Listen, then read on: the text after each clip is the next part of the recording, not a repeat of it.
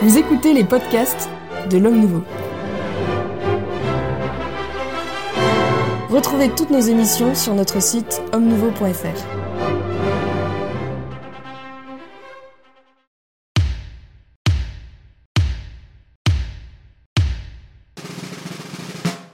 Chers amis, bonjour, bienvenue dans ce nouveau Club des Hommes en Noir. Nous accueillons avec joie aujourd'hui l'abbé Hervé Benoît. Bonjour Philippe, bonjour à nos auditeurs, téléspectateurs et autres. C'est bien, vous avez bien appris votre leçon, monsieur l'abbé, merci.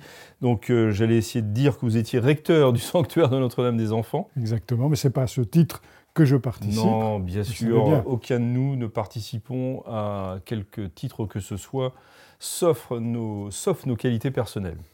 Merci Philippe. Et euh, cela étant, ce sanctuaire Notre-Dame des Enfants se situe où Dans le, exactement au cœur de la France, au cœur du diocèse de Bourges. Au cœur du cœur, même, Ouais, Exactement, et il prépare son pèlerinage du 7 mai prochain. auquel nous sommes tous invités, je suppose. Absolument. Nous accueillons, faut-il le dire, l'abbé Grégoire Cellier. Bonjour Monsieur Maxence et bonjour à tous ceux qui nous écoutent, nous entendent, nous voient, etc.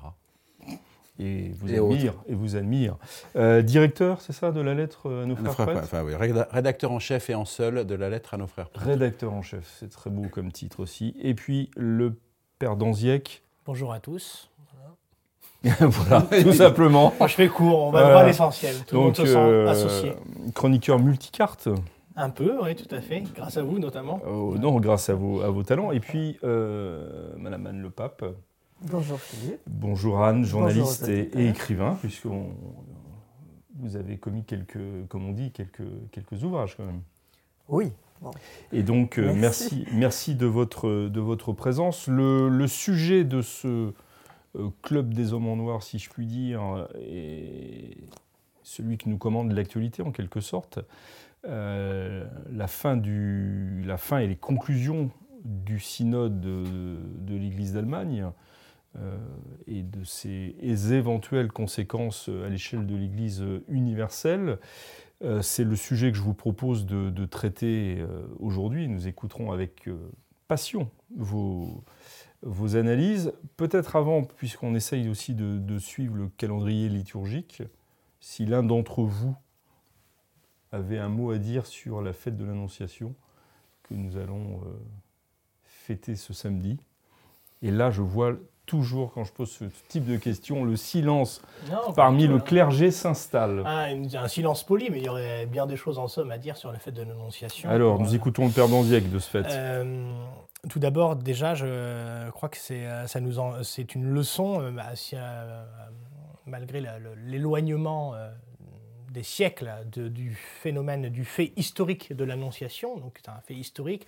L'ange Gabriel est venu euh, porter ce message à Notre-Dame. Et euh, pour nous, c'est encore une leçon parce que nous aussi, nous avons reçu un un petit peu à l'image de Notre-Dame, le, grand message de la foi. Et comme euh, la très sainte Vierge Marie, nous sommes appelés, c'est le pape Benoît XVI qui le dit à la fin de son encyclique Spécial Vie, euh, il, euh, il dit que la Sainte Vierge, après l'Annonciation, parcourt les montagnes euh, de, Judée pour aller porter ce grand message à sa cousine Élisabeth. Autrement dit, il y a un message qui est donné à la, Sainte Vierge par le ciel, lui demandant d'être la mère du Sauveur.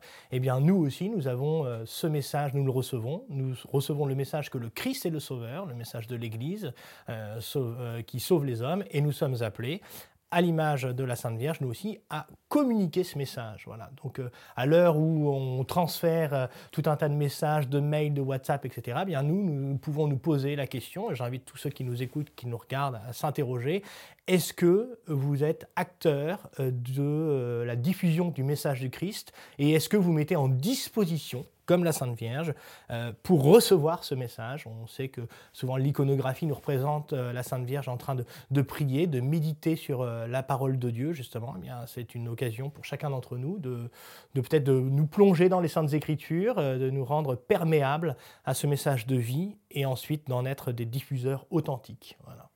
Amen. C'est beau. Non, c'est très bien. Merci beaucoup. Mais Je dirais, c'est pas Ouais, liturgiquement, c'est pas la fête la plus importante par rapport à Noël, Pâques, y est, la boum. Pentecôte, etc. Mais c'est le début de l'œuvre de la rédemption. c'est le démarrage de l'œuvre de la rédemption. Donc euh, c'est une fête qui, qui, qui est, il est, qu'il est important de célébrer et qu'il est important, si on peut, d'assister à la messe ce jour-là, pour véritablement eh bien, euh, rentrer dans ce, grand mouvement de la, de la rédemption qui commence par l'incarnation de notre Seigneur, puisque le, même acte, l'acceptation de la bienheureuse Vierge Marie, est en même temps l'incarnation de notre Seigneur Jésus-Christ, qui, euh, donc euh, neuf mois après exactement, hein, le 25 décembre, donc, euh, se, se- se réalisera par la naissance de notre Seigneur, qui, est une fête plus importante liturgiquement, mais qui est commandée par cette fête de l'Annonciation.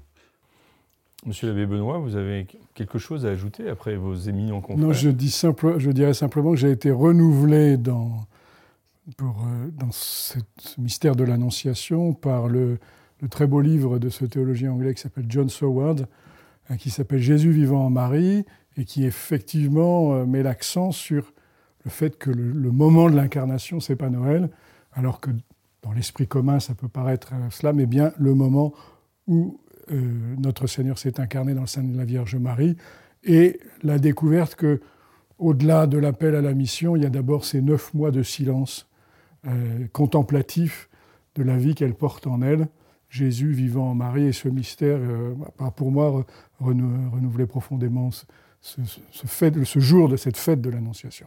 Est-ce que justement la contemplation ne, commande pas aussi euh, Bah, elle est première, elle est essentielle, Elle, elle le est reste- première, essentielle, mais elle, elle commande ensuite une, une certaine forme de, de-. Oui, tout en étant très attentif au fait qu'il y a dans. Mais c'est aussi, euh, comment dirais-je, l'élan des jeunes générations. Il y a d'abord la contemplation et ensuite le reste vient par surcroît et par mission et non pas comme une espèce Non, de, tentation. De tentation. Activiste. On n'est pas des, des- on n'est pas des témoins de Jéhovah, vous voyez. Mais je pense que c'est très intéressant de le souligner. Euh, évidemment, j'ai peut-être un peu trop appuyé pour ceux qui nous regardent sur cette dimension de, de je reçois un message et ensuite je le transmets, même si j'ai euh, précisé, non mais il n'y a pas de problème, qu'il fallait se mettre en disposition pour recevoir le message. Mais c'est en lien directement avec le sujet du synode allemand, puisque on peut quand même s'interroger de savoir est-ce qu'il y a une contemplation euh, c'est-à-dire une vie intérieure, pour ensuite porter le message que nous propose le synode. Voilà, enfin, en tout cas, Alors- moi j'ai une réponse là-dessus. Alors avant d'entrer dans le, avant, avant d'entrer dans le vif du sujet sur le synode, je finis le tour de table quand même parce que Mais alors, mais. est-ce que les- c'est une les- fête qui vous parle Ah, Anne, euh, bien à sûr. titre personnel Bien sûr, euh, le père Danziac parlait de l'iconographie. Bon, pour moi, comme pour, je suppose, pas mal de- d'auditeurs ou de téléspectateurs, euh, on pense à Fra Angelico, forcément. Et puis, euh, ce qui est intéressant aussi, c'est que cette date du 25 mars, dans la tradition, était également dite la date de, la crucifixion. Et, c'est intéressant puisque nos, aïeux dans la foi pensaient qu'il ne fallait pas oublier pourquoi ce petit bébé était venu. On, on a tendance à s'attendrir euh, comme à Noël, mais en fait, euh, voilà, Jésus s'est incarné pour mourir pour nous sur la croix.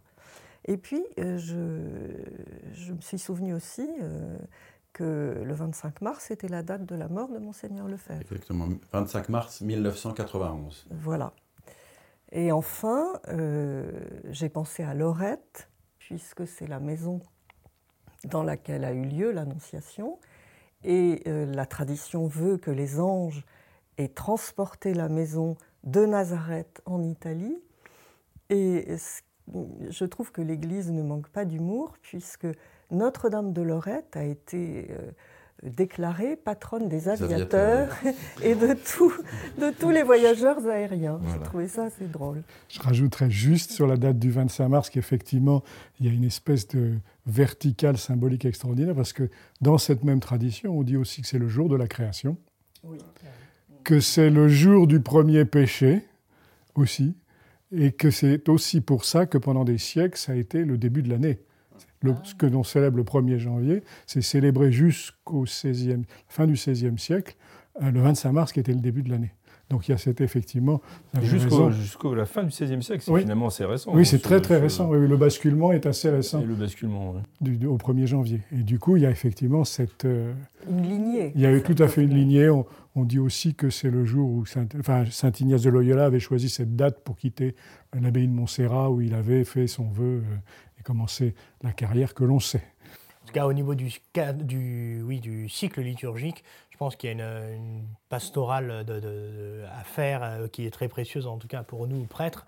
C'est que le 25 mars déjà tombe cette année un samedi. En plus, c'est la veille du premier dimanche de la Passion. Donc, évidemment, il y a une corrélation avec euh, ce, cette annonciation qui met le feu aux poudres de la rédemption.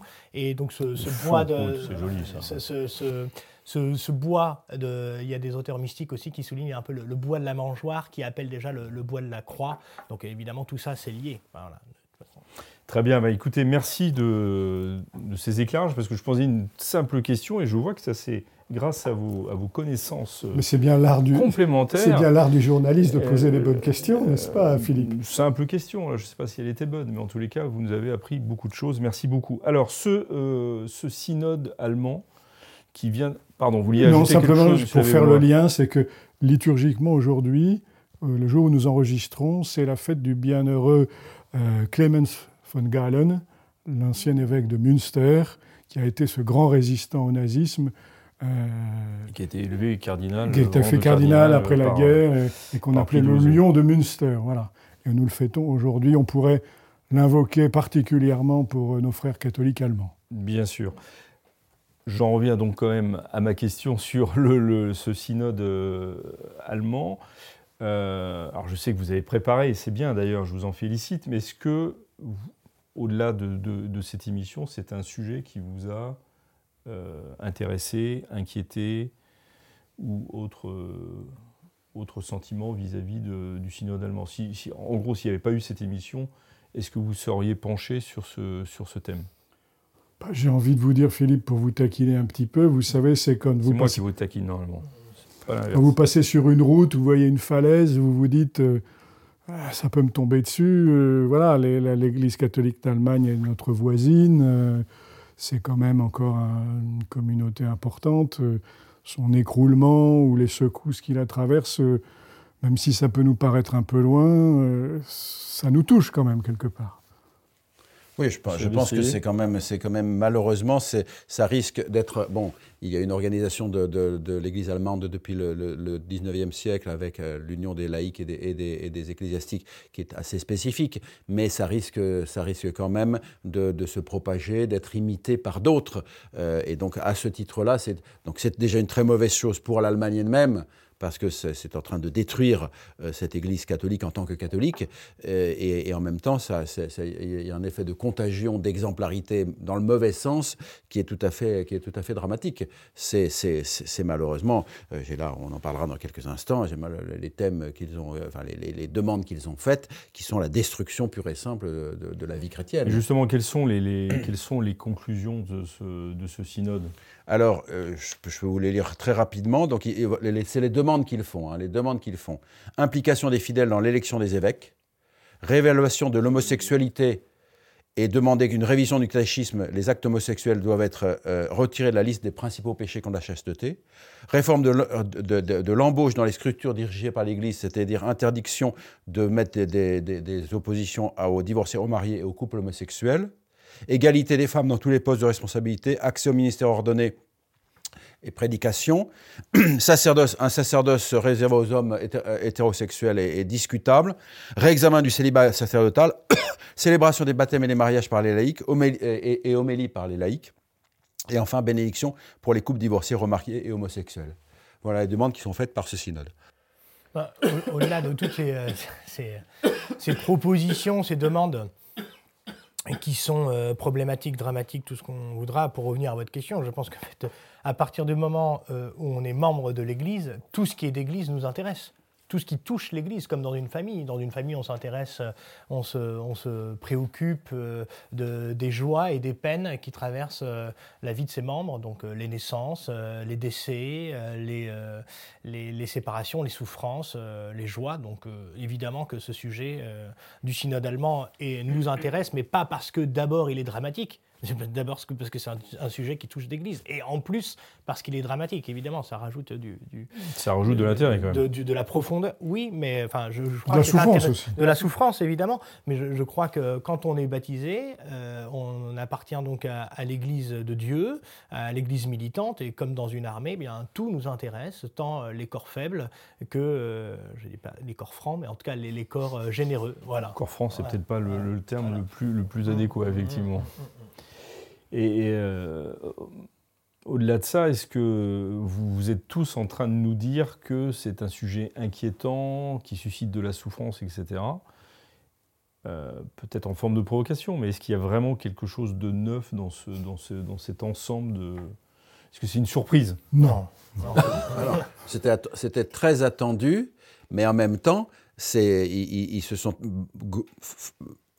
fortement mobilisés là-dessus, ils vont faire une grosse pression, et de toute façon, eux, ils sont déjà en train de mettre en place en Allemagne, c'est déjà être en train d'être mis en place. C'est ce qu'a dit l'un d'entre eux. Il voilà, il y a un évêque. il y a un évêque qui a déjà mis en place les bénédictions pour les couples homosexuels, etc. et ça c'est également dans d'autres pays. Ça, on en a voilà, mais là, là c'est toute l'Église d'Allemagne qui, qui s'y met, euh, je veux dire, enfin, dans, dans, une grande partie de l'Église allemande qui s'y met, et c'est quand même une Église puissante, importante, etc.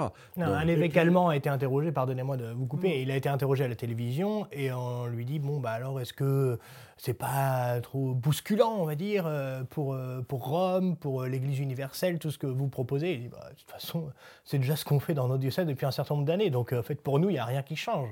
C'est juste attesté. Donc, évidemment, c'est pas tant que c'est étonnant, c'est, je veux dire, ce qui moi, je trouve, ce qui est un peu, ce qui témoigne de la situation actuelle de l'Église, c'est qu'il y a une sorte de banalisation de la possibilité de dire des choses qui sont euh, formellement hétérodoxes euh, sans forcément que ça suscite des vagues d'indignation. Même si, on se rappelle, il y a eu des évêques américains, des évêques polonais qui ont alerté, je crois qu'ils étaient quand même une, nombre de, une centaine, donc il y a des, milliers d'évêques hein, dans le monde. Hein, il y a quelques cardinaux aussi qui sont... oui, il y a deux cardinaux, notamment le cardinal Muller et le cardinal Burke, avec euh, tout le respect qu'on doit avoir pour leur éminence vous conviendrez avec moi que ce n'est pas forcément les, cardinaux qui sont euh, euh, en situation euh, les plus avantageuses dans le gouvernement actuel de l'Église. Voilà, donc je, ne nie pas leur poids et je, évidemment je, rends grâce de leurs paroles libres et courageuses, mais néanmoins, on sent bien que, enfin là, ce qui se passe, c'est quand même très grave. Et d'une façon, euh, si on devait comparer, parce que là je, lisais une tribune dans le, dans le quotidien La Croix de, Monique Beaujard, qui disait oui, est-ce que vraiment on doit s'inquiéter euh, d'un schisme euh, en Allemagne, mais pas du tout, les désaccords sont possibles, etc. Alors on, sait très bien, notamment sur les questions liturgiques, là d'un seul coup, on, placarde sur la tête de ceux que l'on désigne comme des ennemis, on leur dit que ce sont des schismatiques, vous voyez, tout de suite. Alors que, bon, enfin, en espèce, je pense que la, question est plus, est plus délicate. L'abbé Benoît voulait intervenir. Moi, j'atteste que cet éloignement, il est présent dans les esprits depuis des années. J'ai eu l'occasion de côtoyer des catholiques allemands, de côtoyer des séminaristes, de, bon, dans les différentes circonstances de la vie, d'approcher l'Église d'Allemagne. Le, le, complexe anti-romain, il est viscéral, sauf si chez un certain nombre de gens, mais, mais dans le corps professoral des séminaires, chez les religieux, dans, chez les gens qui... Vous savez, en Allemagne, pour être curé de paroisse, il faut avoir un doctorat. Hein. Je crois l'avoir déjà dit ici une fois. Il faut le redire. Oui, non mais oui, oui, absolument. Oui, mais pour, et un certain nombre de, il faut être donc euh, docteur en théologie. Donc tous les prélats, tous les responsables dans l'Église font euh, de la théologie. Beaucoup de laïcs ont également des, diplômes, mais l'université catholique allemande, elle est gangrénée. Par, tout est déjà là euh, dans la tête, le, poisson pourri par la tête, mais tout est déjà là depuis des années. Ça, moi, je, on le ressentait. Enfin, les quelques catholiques allemands plus fidèles, plus euh, se sentaient déjà il y a 20 ou 30 ans persécutés, cornérisé. Oui, c'est quelques décennies même, c'est pas juste quelques années. Ah ça, non, non, non, remonte à plusieurs ça décennies. Ça, ça, ça, remonte à l'époque où j'étais séminariste, vous voyez, donc on sentait déjà. c'est oui, oui, juste hier. Ah bah, non, mais là, c'était, palpable à chaque fois que vous alliez dans un séminaire, vous croyez, il y avait ce, climat de, rupture avec Rome, de défi, de défi envers Rome. De... Là, là où je suis étonné dans, vos, dans votre propos, c'est que vous parlez de complexe anti-romain. Euh, je, je, vois bien à quoi vous faites référence, mais est-ce qu'aujourd'hui il y a vraiment parmi les Allemands un complexe anti-romain en tout cas, enfin, le, cardinal von Balthasar le, présentait il y a, alors là, il y a encore plus longtemps. Hein. il y a, son, livre, son, livre, date de, je ne sais plus, peut-être de 1980 ou même avant. Euh, je pense que c'est avant 80. Oui. Mais, justement, mais aujourd'hui, les choses. Oui, mais Si vous voulez, ça, ça, a muté, ça a évolué dans, dans l'idée que nous, nous sommes catholiques à notre façon allemande. Oui, bien sûr, mais... Euh, que, que la question Philippe, c'est de savoir, est-ce que finalement les Allemands ne sont pas les meilleurs élèves en matière de synodalité proposée par, euh, par Non, ce n'était pas, forcément ça. Je, je, trouve que ça, ça, ça, recoupe un petit peu ça, mais euh, c'est qu'il n'y a pas d'opposition frontale aujourd'hui entre, entre, le, entre, entre Rome, enfin ce que nous appelons Rome, et puis l'Église d'Allemagne. Juste... C'est-à-dire que si c'est Rome en tant, que, en tant que lieu de la catholicité, et dans sa dimension traditionnelle et dans l'histoire. C'est ça que je voulais vous faire préciser. D'accord, très bien. Oui, mais, mais, je pense que ça, c'est clair et c'était déjà présent il y a des années. Et ça ne fait que qu'apparaître au grand jour, et l'idée profonde que nous les, nous, les catholiques allemands, nous, savons, enfin, nous avons notre, notre foi à nous. Quoi. Alors, et puis moi, j'ajouterais quand même aussi, parce qu'il faut le dire et le redire, et je veux dire, c'est le poids matériel, enfin la richesse de l'Église allemande l'a corrompu jusqu'à l'os. C'est ce qui d'ailleurs reproché, le seul reproche, à ce que sache, qui, est fait, euh, qui a été fait dans les médias allemands sur le synode, c'est euh, le peu de place qui a été euh, accordée à la question de la pauvreté. Voilà. Ah oui, mais ça c'est... Les pauvres. Anne, est-ce qu'il y a quelque chose qui vous a particulièrement, euh, Alors, euh, enfin, suscité particulièrement votre attention sur, dans cette. L'abbé Cellier a cité donc toutes les demandes faites par ce, synode allemand. Et si on pousse, je, ne pense pas que vous ayez cité les transgenres aussi. Voilà. Euh, ah non, mais il y a également cela. Donc si, c'est très sérieux, c'est tout le problème. Non, voilà, parce que si on pousse ce qui les pas sérieux, choses, euh, un homme qui se sent une femme pourra entrer dans une communauté religieuse féminine. Et vice-versa. une femme se présentant homme pourrait recevoir l'ordination sacerdotale. Voilà. Donc c'est quand même énorme. Est-ce que ça ne vous intéresse pas, vous, de, cette idée de pouvoir prêcher en tant que femme? Non, j'ai trop lu Saint Paul, sans doute, et donc. Euh, ah, ça, c'est évidemment, c'est un regard patriarcal machiste euh, sur le rôle de la femme. Trop genré. Ce que j'ai, ce que j'ai remarqué, c'est que la présidente du Conseil central des catholiques allemands, qui est une dame, Madame Stetter-Karp, euh, aurait aimé plus. Elle a dit, elle aurait aimé plus, mais elle est quand même assez contente de des demandes du synode. Elle a, précisé ce qu'elle aurait aimé de plus? Non, euh, enfin, je n'ai pas vu ces précisions, mais enfin, elle est quand même assez, assez contente. Donc, euh, enfin, écoutez, j'ai envie de parodier euh, Molière et de dire oui, autrefois nous faisions ainsi, mais nous avons changé tout cela et nous faisons maintenant l'Église de méthodes toutes nouvelles. il ne reste rien. Il ne reste rien. On, on, bazarde tout. Et, euh, Il ne reste rien sauf la, sauf la j'allais dire, pardon, du, cléricalisme. Euh, sauf la carcasse euh, extérieure. Et puis peut-être un, un, cléricalisme. Encore que là, on veut donner beaucoup de place au, encore plus de place aux C'est un cléricalisme de laïque. Parce qu'en réalité, c'est une, espèce de, classe, de classe laïque qui, a du poids dans les paroisses. Enfin, tout le monde le, sait. Il y a la, les, permanents laïcs. Voilà, les, permanents laïcs sont une caste indéboulonnable qui, qui a voix au chapitre sur tout, qui décide de tout. On sent de la souffrance là. Bah, je, sens la... Non, mais je, ayant côtoyé des, catholiques allemands qui, qui, souffraient profondément de ça et qui essayaient dans les interstices, je pense au Focolari, je pense à l'Opus Dei, je pense à un certain nombre de gens qui, mais qui est tout fait dans ce monde euh, complètement rigidifié. Et... Non, c'est terrible, c'est vraiment terrible. Mais euh, vous parlez des laïcs allemands, il y a quand même une réaction de laïcs allemands. Euh, je ne donne pas le nom en allemand puisque je ne connais pas l'allemand et je ne donnerai pas le nom correctement. mais non, je donne la traduction. Nouveau départ. Et des, des laïcs allemands qui protestent contre ce processus schismatique, qui, qui disent que les idées qui sont défendues même si elles ne sont pas acceptées par Rome, seront diffusées, comme vous le disiez, dans les diocèses, et que, euh, et en plus, ils savent qu'ils n'auront aucun droit euh, à rien, puisque toute personne qui ne sera pas d'accord n'aura aucun poste de responsabilité. Donc tout est bien. Mais le problème, c'est que c'est déjà fait, c'est déjà là. C'est même pas, c'est même pas dans l'avenir. Ces gens-là, enfin, les gens qui ont promu cette chose-là sont déjà au pouvoir dans toutes les instances. Alors, ces catholiques Il s'agit d'une officialisation. Ces catholiques allemands se demandent s'ils vont devoir quitter leur paroisse pour rester catholiques. Ça rappelle un peu quelque chose. Mais il y a un certain nombre qui ont déjà quitté leur. Euh, enfin, en les cas, qui ne payent plus l'impôt religieux euh, euh, en tant que catholiques pour justement ne pas participer à ce processus en place. Vous avez raison d'insister euh, depuis de très longues années et euh, pour se retirer. Mais effectivement, après, pour avoir une vie euh, sacramentelle, c'est un peu, ça devient un peu difficile.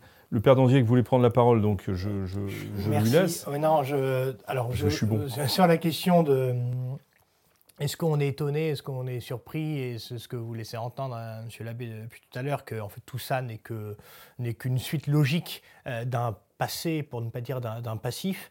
Euh, comme souvent, de toute façon, ça a été le cas notamment pour le deuxième concile du Vatican, pour d'autres choses. Souvent, ces, changements ou ces, euh, ces événements, ces phénomènes ne sont que les révélateurs de choses profondes, euh, anciennes, etc. Donc l'Église s'est pas réveillée comme ça en 1965. Il y, a, eu une réalité derrière qui a conduit ensuite à ces différents bouleversements. Euh, néanmoins, je pense que même s'il n'y a pas d'étonnement à avoir, il y a quand même euh, quelque chose à souligner. Il y a un réel changement de paradigme officiel dans l'attitude de, de, publiciste de, ce synode allemand. À savoir, je vous renvoie à ce que disait Monseigneur Guédon dans son fameux livre Un évêque dans la crise, donc aux éditions de l'Emmanuel, qui est paru de mémoire au début des années 2000. Et euh, Monseigneur Guédon soulignait un petit peu la, la la, faiblesse euh, apostolique, euh, pour euh, un doux euphémisme, de, ses confrères dans l'épiscopat, spécialement dans les années 70 en France. Je précise bien en France. Et je le cite, il dit la chose suivante, il évoque le passage du triomphalisme de la conviction énoncée à l'énoncé timide de la proposition murmurée. Autrement dit, l'expression est, très ajustée, mais là c'est un autre paradigme. On passe du triomphalisme de la conviction énoncée, la conviction catholique, au triomphalisme de la conviction énoncée, mais qui n'est plus catholique. Vous voyez, c'est pas la proposition murmurée, timide. Oui, alors l'avortement, oui, alors on défend la vie, mais vous comprenez, etc. Non, là, on dit formellement des choses qui ne sont plus catholiques. Et c'est là où je crois que vraiment il y a, une sorte de, chemin de bascule qui n'est pas étonnant, euh, ce, chemin, mais malgré tout, il est là, il est présent, et euh, je crois qu'il doit bouleverser chacun des, des, catholiques. On est tous pécheurs autour de cette table, ceux qui nous regardent, etc., le savent aussi. Euh, certains le sont plus que d'autres. Voilà, on ne donnera pas les, noms, ça c'est le seul Dieu qui sont les reins et les cœurs. Néanmoins, moi j'invite à tous, ceux qui sont des fidèles du Club des Hommes en Noir à redoubler eh bien, de prières, d'efforts, de, conversion intérieure pour aussi contrebalancer ce, spectacle abominable auquel on a le droit de, l'autre côté du Rhin. Je crois que c'est important de le dire. Alors, euh, moi, je vais peut-être vous choquer, mais euh, tout en entendant très bien votre, appel et en m'y associant, mais est-ce que, euh, d'une certaine manière, c'est pas une bonne nouvelle et est-ce qu'il ne faut pas déclarer qu'il y a, enfin, arrêter de, de, se, de, se, faire peur en disant qu'il y ait schisme ou pas schisme, qu'on déclare une fois pour toutes qu'effectivement, ce rameau-là est, pardon, est pourri, il faut le couper, il y a schisme, eh bien, qu'on le, déclare et qu'on le reconnaisse. Oui, mais la Rome actuelle ne condamne pas la qu'elle ne condamne pas d'abord parce que le Concile Vatican II, l'esprit du Concile Vatican II a dit l'Église ne condamne plus, c'était un peu, un peu le, le leitmotiv de, de, de, de l'époque. Il y avait aussi, aussi parce que une partie de ce que font les Allemands correspond à l'idée du pape François, une partie, je dis, hein, pas tout évidemment, mais une partie. Et puis euh, aussi parce que Rome est faible aujourd'hui. Rome est faible et, et, et, elle a, elle a plus l'énergie, elle a plus la détermination euh, de, de prendre les, ses responsabilités pour mettre les choses au clair. je dirais la dernière grande, grande offensive, ça a été celle de Jean-Paul II contre la théologie de la libération, en disant que oui, ils ont quand même changé les épiscopats, travaillé dans ce sens-là, mais depuis, Rome s'est encore largement affaibli, et donc, et donc finalement, ils ont pu, ils ont pu, ils ont plus de, courage, ils ont plus de force, et puis enfin une dernière chose, on en a parlé euh, implicitement tout à l'heure, mais je, le rappelle, ce n'est qu'un point euh, plus marginal, mais enfin, il n'est pas non plus à négliger, c'est que l'Église allemande est riche et elle finance le Vatican. Elle finance, le Vatican. L'Église américaine et l'Église euh, allemande financent le Vatican. Donc, l'Église américaine est plus, en partie plus traditionnelle, mais, mais ce, sont des, bon, ce sont des considérations qui sont plus annexes. Elle finance le non seulement le Vatican, mais elle finance aussi les études de milliers de séminaristes des communautés religieuses, des institutions caritatives à travers le monde. Hein. C'est bah, une puissance financière très importante, à, l'intérieur de l'Église. À, l'intérieur de l'Église et pas simplement. Pas simplement pour financer les monseigneurs de la curie, c'est aussi. Euh, voilà, il y a des milliers de bourses euh, pour des étudiants étrangers, euh, séminaristes, etc. Donc c'est. Oui, ça serait une, une, une, des raisons de, de la, mais disons, c'est, dans, le faisceau des raisons. Voilà. C'est tout à fait légitime qu'évidemment on, est, euh, on soit prudent par rapport à des personnes, enfin, ou des, structures qui apportent beaucoup d'un point de vue matériel, euh, dans, divers genres, euh, le, Saint-Empire romain germanique à l'époque, ou des choses comme ça, c'est normal. mais en même temps, voilà, le, travail du pontife romain, le travail de la curie romaine est quand même de diriger l'Église vers, vers son but et selon les règles de la foi. Et là, eh il y, a une défaillance, il y a une défaillance évidente et qui est, qui est grave pour un faisceau, encore une fois, pour un faisceau de, de, causes qui ne sont pas, qui sont pas seulement celles-là qui est purement matérielle, euh, mais, euh, mais sur lequel il faut, il faut effectivement s'interroger, parce que pour l'instant, je ne vois pas une réaction. Il y aura quelques discussions, il y aura des modifications à la marge, mais je pense que euh, l'essentiel va passer. Et puis dans la mémoire longue de Rome, il plane toujours l'ombre de Luther, de, plane toujours l'idée que si on est patient, si on prend du temps, si on renoue certains liens, certaines catastrophes ne se produiront pas. C'est la grande patience euh, de, de, de, de l'Église mère qui se dit que ses enfants euh, reviendront peut-être dans le berceau. C'est sûr qu'il y a une dimension prudentielle dans le gouvernement qui rentre en compte, et je vous remercie de, le souligner. Après, j'appuie avec force la question de, justement de l'énergie cette capacité aussi intellectuelle, doctrinale de, pouvoir échanger. Est-ce que véritablement il y a des dialogues qui sont euh, possibles? On sait que moins euh, la raison, euh, moins l'intelligence est de mise, plus le dialogue évidemment se transforme en, dialogue de sourds. Et je crois que là-dessus, sur la question, parce que pour ceux euh, aussi, euh, pour les habitués du club euh, des hommes en noir, il faut laisser dessiner quelques solutions, en tout cas, non pas que nous les ayons là toutes sur la table, mais au moins des principes de solutions. On peut reprendre la, pensée de, Saint Augustin qui disait in necessaris unitas, in dubis libertas, in omnibus caritas. Donc, dans le nécessaire du dépôt révélé, il faut l'unité pour les choses qui, sont, euh, qui peuvent être discutées, le, doute, dans le sens, euh, voilà, les différents choix sont possibles, et en toute chose, il faut la charité. Donc il ne s'agit pas de tomber avec euh, un marteau sur la tête des hérétiques, mais pour rejoindre ce que vous disiez, cher Philippe, oui, en effet, ce à quoi nous assistons permet au moins une, une grande clarification. Là, les gens sont sortis du bois, et on voit qu'il y a des propositions qui ne sont pas catholiques, donc in necessaris unitas. Voilà. Ça, ça ne fait pas de doute. Voilà. Ce qu'a fait, fait, le pape Paul VI à un moment de, crise, il a repris un texte qui avait été écrit par Maritain, le credo du peuple de Dieu qu'il a proclamé, je crois, en 68. 68. Bon, c'est déjà une première façon. Euh, on n'est pas en train de, condamner, mais on rappelle les fondements de la foi avec force et vigueur. Déjà, euh, ça, ça, fédérerait les, bonnes volontés autour du pontife romain et, autour du siège apostolique. Déjà, ça serait déjà un, un premier point. Euh, vous savez, euh, Monseigneur Gaillot, quand il y a eu Monseigneur Gaillot, le pape était. Euh, voilà, qui a été. Il faut peut-être rappeler à nos, auditeurs qui est. Voilà, donc un, évêque, un évêque a été mis de côté pour ses, positions sulfureuses en France, et il a fait un, rassemblement. Il y a eu un rassemblement, il y avait 10 000 personnes autour de lui pour la, dernière messe qu'il célébrait. Et Rome a, a opposé à cela. Le pape était, je crois, aux Philippines n'est-ce pas? Et à la messe du pape des Philippines, il y avait 4 millions de personnes. Donc ils ont dit, voilà, c'est pas non plus très important, vous voyez, ce qui se passe dans le diocèse de Monseigneur Gaillot. Mais donc effectivement, si le siège apostolique affirmait fortement la foi et demandait aux catholiques, euh, si vous voulez, de se, rassembler autour de ça, ça, manifesterait qu'effectivement, il y, a, le côté minoritaire de, certaines positions. Cette, idée, cette, histoire de schisme, ça vous, réagissez comment euh, par rapport à cette... Euh, eh bien, je constate que, effectivement, les, les, fondements même de la foi sont quand même ébranlés.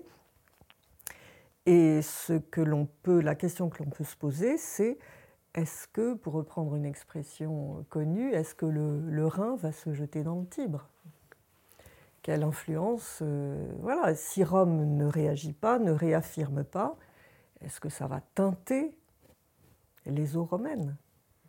Est-ce que ça ne les a pas déjà un petit peu teintés Est-ce qu'il n'y a pas un mélange des eaux déjà, mais c'est peut-être une question euh, qu'on laissera euh, pour une autre émission. Je, vais comme faire le, porte-parole euh, autoproclamé, c'est toujours dangereux d'ailleurs, de, ceux qui nous regardent ou qui nous écoutent, c'est que on a quand même l'impression qu'une certaine partie du catholicisme euh, à savoir le monde plutôt traditionnel ou traditionnaliste, euh, s'est pris un coup de crosse euh, relativement récemment, et avec plusieurs coups de crosse en fait, avec plusieurs textes. Pour des gens qui, après il faudrait voir au cas par cas évidemment, mais semblent professer la foi catholique. Bah, peut-être faudrait rassurer ceux qui nous regardent ou nous écoutent, c'est que vaut mieux toujours être plutôt du côté de ceux qui prennent des coups de crosse que d'être du côté, si, si, j'insiste, parce que c'est notre Seigneur lui-même qui a été condamné euh, par les pharisiens. Ça ne doit pas être un but en soi. Le but en soi, c'est de proclamer la vérité du Christ, au risque, certaines fois, d'être incompris, et au risque d'être incompris par ceux-là même qui sont euh, des membres d'Église. Je voudrais euh, citer et rendre hommage à l'abbé Cyril Gordien, donc, qui a été dont les obsèques ont eu lieu cette semaine, donc un, curé parisien qui était longtemps à, Saint-Dominique et qui euh, a livré donc son fameux testament spirituel que j'espère beaucoup de, de, de, nos auditeurs et nos téléspectateurs ont lu, ont pu s'en imprégner, et il dit la chose suivante Je n'ai jamais trahi les convictions qui m'animaient malgré les persécutions inévitables. Donc ça rejoint ce que je disais, voilà, les inévitables coups euh, et certaines fois même des coups de crosse. Voilà. J'ai toujours résisté, combattu et lutté quand je sentais que les mensonges, la médiocrité ou la perversité étaient à l'œuvre. Cela m'a valu des coups reçus et des brimades, mais je ne regrette pas ces combats menés avec conviction. Mais le plus dur est de souffrir par l'Église. Voilà. Bah oui, évidemment que c'est dur, mais c'est notre Seigneur lui-même. On va le vivre dans, quelques jours. Bah, il s'est fait euh, lui-même euh, trahir par euh, ceux qui auraient dû le recevoir au premier chef, c'est-à-dire les grands prêtres et les pharisiens. donc, je ne dis pas que forcément nos évêques ou ceux qui ont l'autorité dans l'Église sont inévitablement des pharisiens. C'est pas du tout le sujet. Je dis que la ligne de conduite, c'est la proclamation de la vérité dans la fidélité à l'enseignement constant de l'Église. Voilà, envers et contre tout avec un certain calme, il y a un esprit débonnaire même peut-être, mais avec la certitude d'être, euh, de faire la, joie du Christ. Et finalement, c'est une phrase d'Henri Pourrat qui dit euh, euh, la, France, quand il parle de la France en tant qu'historien, il dit la France aurait pu se passer de beaucoup de généraux, beaucoup de savants, beaucoup de héros. Il y a une chose dont elle n'aurait pas pu se passer, c'est de saints. Voilà. Et eh bien, ce qui est valable pour la France est valable pour l'Allemagne et c'est valable surtout pour l'Église. L'Église peut se passer finalement, euh, pardonnez-moi pour ceux qui étudient la théologie, qui sont de, des intelligences brillantes, mais elle peut se passer, je crois, euh, d'un certain nombre de choses, de, gens qui, sont, euh, qui font des œuvres d'église incroyables, qui sont des bâtisseurs, mais par contre, il y a une chose qui est, sûre, c'est qu'elle ne peut pas se passer de saints, et les saints, c'est souvent ceux qui sont les plus inconnus, les, bons pères de famille, les mères de famille qui sacrifient pour leur progéniture, et certaines fois les, prêtres aussi qui font leur travail, tout simplement, dans leur confessionnal, en célébrant la messe, et en essayant d'être fidèle, tout simplement, à l'enseignement reçu. Amen. et je crois qu'il y a euh, caché dans, dans, l'Église d'Allemagne des gens, euh, prêtres religieux, religieuses et laïcs, qui, qui souffrent en silence. Et qui, ou qui, réagissent quand même aussi. Alors, il y en a quelques-uns qui, qui réagissent, évidemment, mais ils ont eux-mêmes dit qu'ils se sentaient tellement impuissants devant cette énorme machine, euh, euh, comment on va dire, administrativo, je ne sais pas quoi. Clérical. cléricale. Et financière.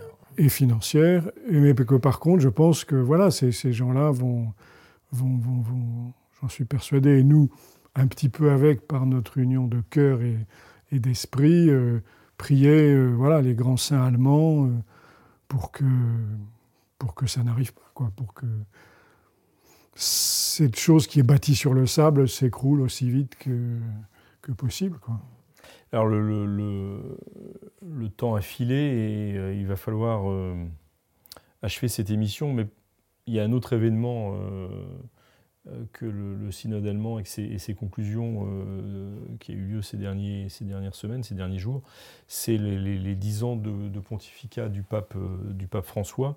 Est-ce que euh, je vais vous demander à chacun, en, en termes, en, en, manière de conclusion en quelque sorte, euh, si vous avez un mot à dire, une phrase On Allez. peut dire que le, ah, le synode allemand est peut-être un cadeau d'anniversaire. Voilà, c'est la liberté du laïcat, ça. La Besselier moi, euh, je, ronge son frein. Là. Voilà, je, moi, je, je, dirais, je vais me faire mal voir comme d'habitude. Hein. Je dirais, ce pontificat est une catastrophe. Et pour reprendre une formule de Forrest Gump, c'est tout ce que j'ai à dire tout non, ça pour se faire. Déjà, comme tout anniversaire, il s'agit d'offrir un cadeau. Donc déjà, je pense qu'il faut offrir le, au, au Saint-Père, au Pape François, le, le, cadeau de, de notre prière et de notre encouragement à rester ferme dans la foi. Euh, je tombais l'autre jour sur le, dans le livre des Proverbes au chapitre 29, euh, verset 18. Quand il n'y a plus de vision, le peuple est sans frein, heureux qui observe la loi. Alors, alors ben, on peut évidemment souhaiter euh, au pape, euh, qui est notre pape, qui est le chef de l'Église universelle aujourd'hui, eh bien d'avoir euh, cette vision la plus profitable pour les âmes dont il a la charge et afin de ne pas faire que, de ne pas permettre que le peuple, le peuple de Dieu soit sans frein. Notamment, c'est exactement ce qu'on observe, me semble-t-il, en tout cas, en Allemagne, et qu'il ait aussi ce, ce, courage dans sa prédication pour que cette prédication soit euh, la, plus, euh, la plus tenace, la plus courageuse par rapport euh, aux besoins de l'Église universelle. Monsieur le recteur, vous aurez donc la, le mot de la fin. Ça sera à la manière des, des pères du désert pour dire que Abba Alban a bien parlé. Oula. Et que sa parole est d'or. Merci, merci. Abba Alban, eh bien, nous allons retenir cette, euh, cette appellation dorénavant. Euh, à Badanziec du moins. Euh, merci beaucoup à tous de, de, votre, de votre participation, de votre regard sur euh, ces événements euh, graves et importants euh, qui touchent, qui touchent l'Église certainement dans son ensemble et pas seulement l'Église d'Allemagne. Nous nous retrouvons la semaine prochaine pour une nouvelle émission, la dernière avant la fête de Pâques, puisque Semaine Sainte oblige ensuite, nous ferons une, trêve pour nous concentrer euh, totalement à la préparation de la résurrection. En attendant cette pro prochaine émission, que euh, Dieu vous garde. À la semaine prochaine. Au revoir.